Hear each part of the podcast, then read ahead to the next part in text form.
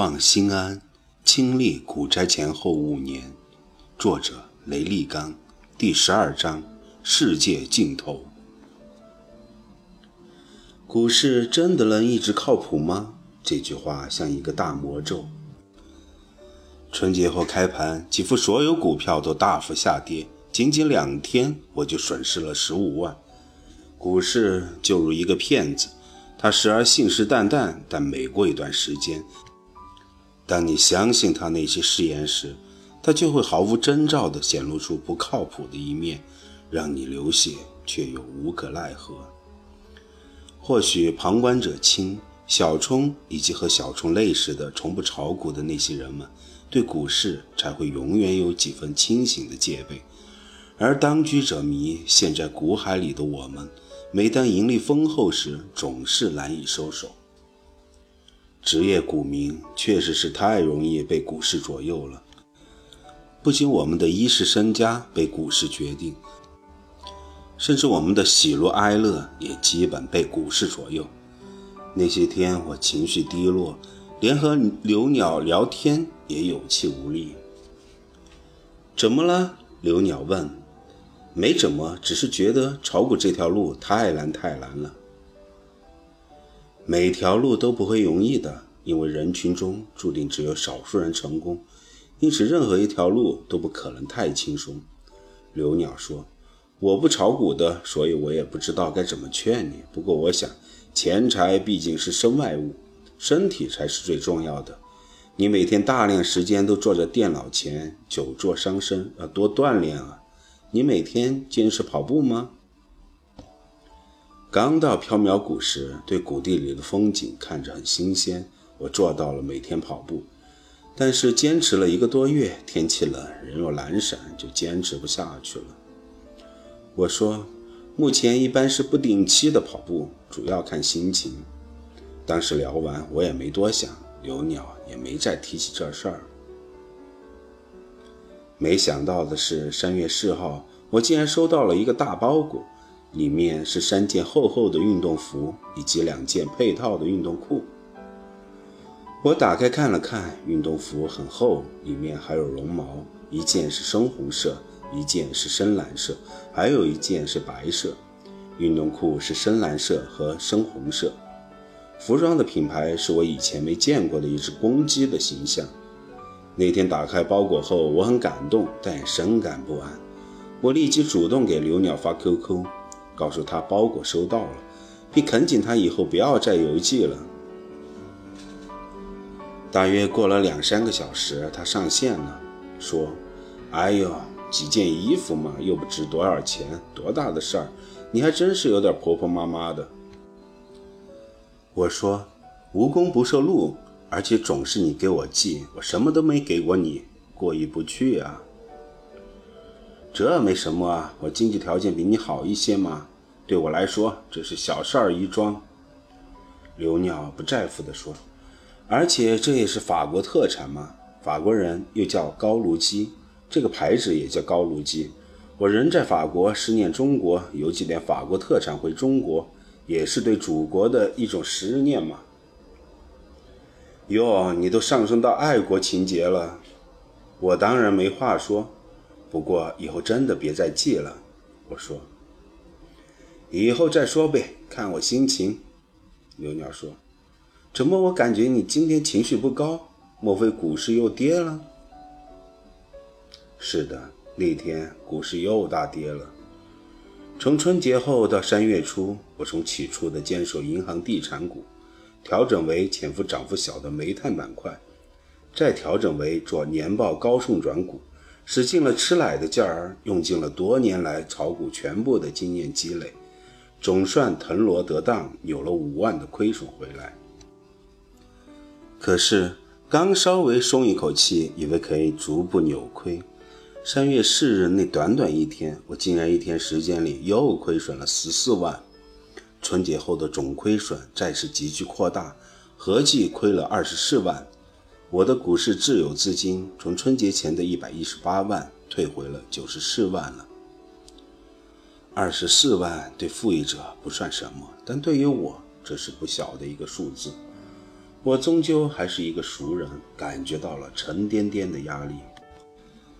我平时省吃俭用，即使是春节前赚了六十八万，也舍不得从账户里取出几万块钱来，更不可能去买什么奢侈品，或去高档的地方消费。可是大把的钱，这一天之内就这么流水一样从股市里消失了。我勤奋，我也节俭，甚至还算是个认真的人。尤其在股票上，我投入了自己百分之九十的精力和激情，但结果却是如此残酷。这个残酷，并非资金的增减，而是我突然意识到自己走在一条并无幸福感的道路上。不知天之将黑，不知老之将至。等猛然从股市里抬起头来，环顾四周，却发现视野凄清，天色迷离，而自己则不知不觉中变得暮气沉沉。我怀疑自己的人生或许就像一丛荒草那样，寂寥地继续生长，慢慢变黄，直到在某一个冬季彻底的枯萎消亡。我怀疑自己所住的这间寂静的房子，就是这个世界的尽头。我在世界尽头自生自灭。如果有一天我死了，将仿佛从来没有来过。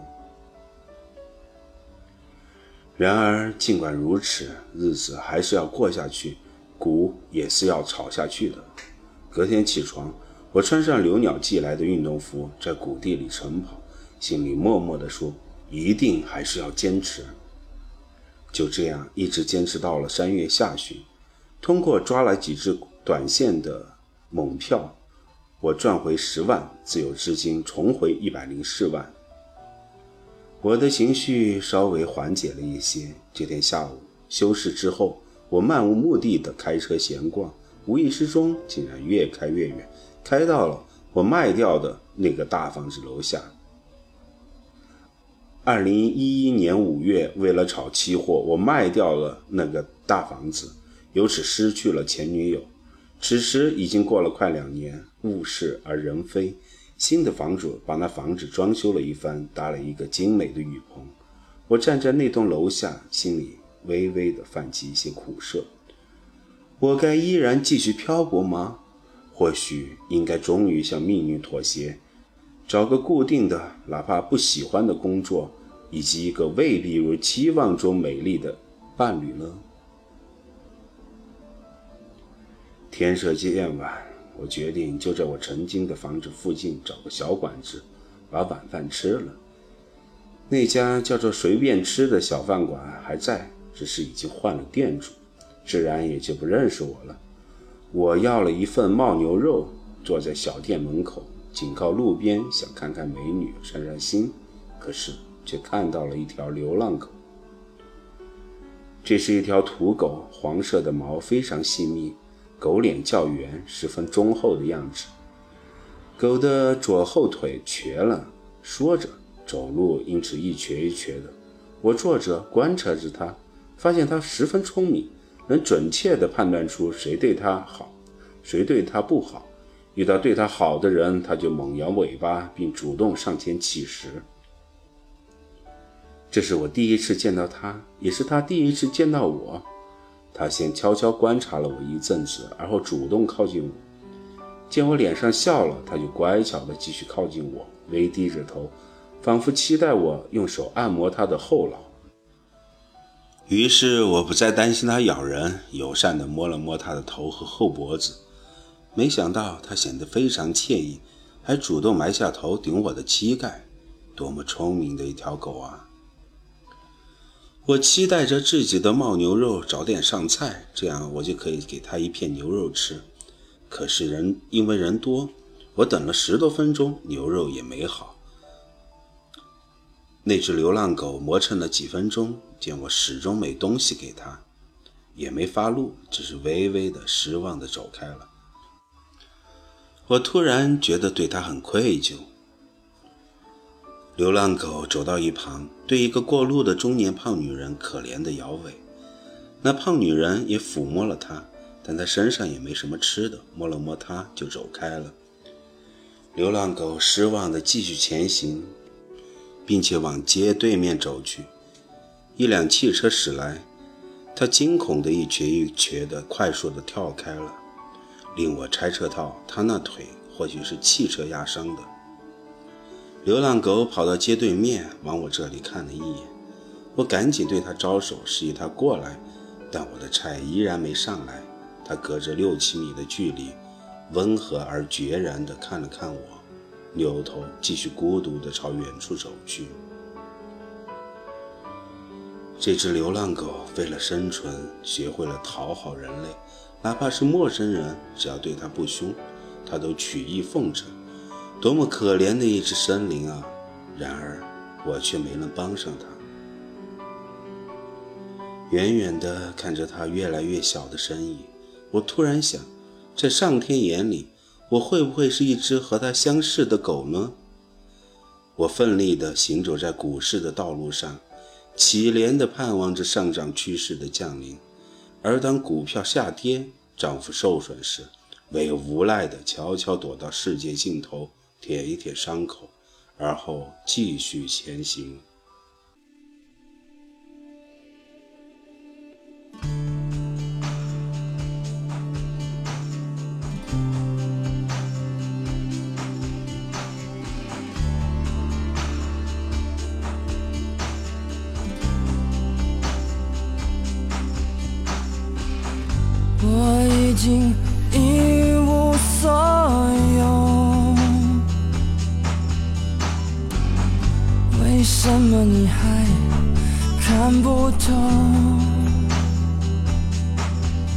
许你该往回走，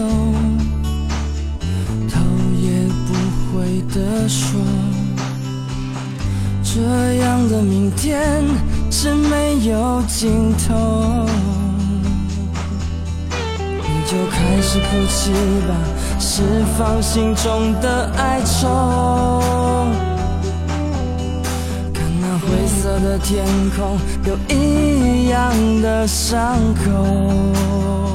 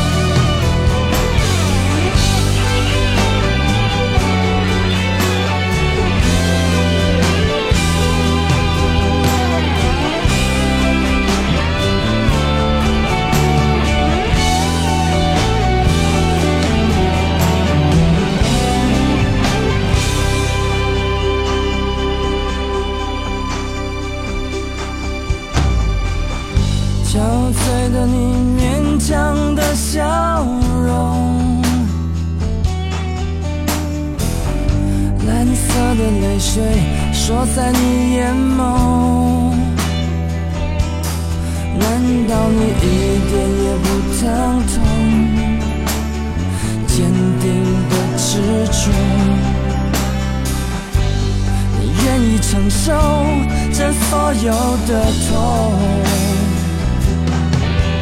你就开始哭泣吧，释放心中的哀愁。看那灰色的天空，有一样的伤口，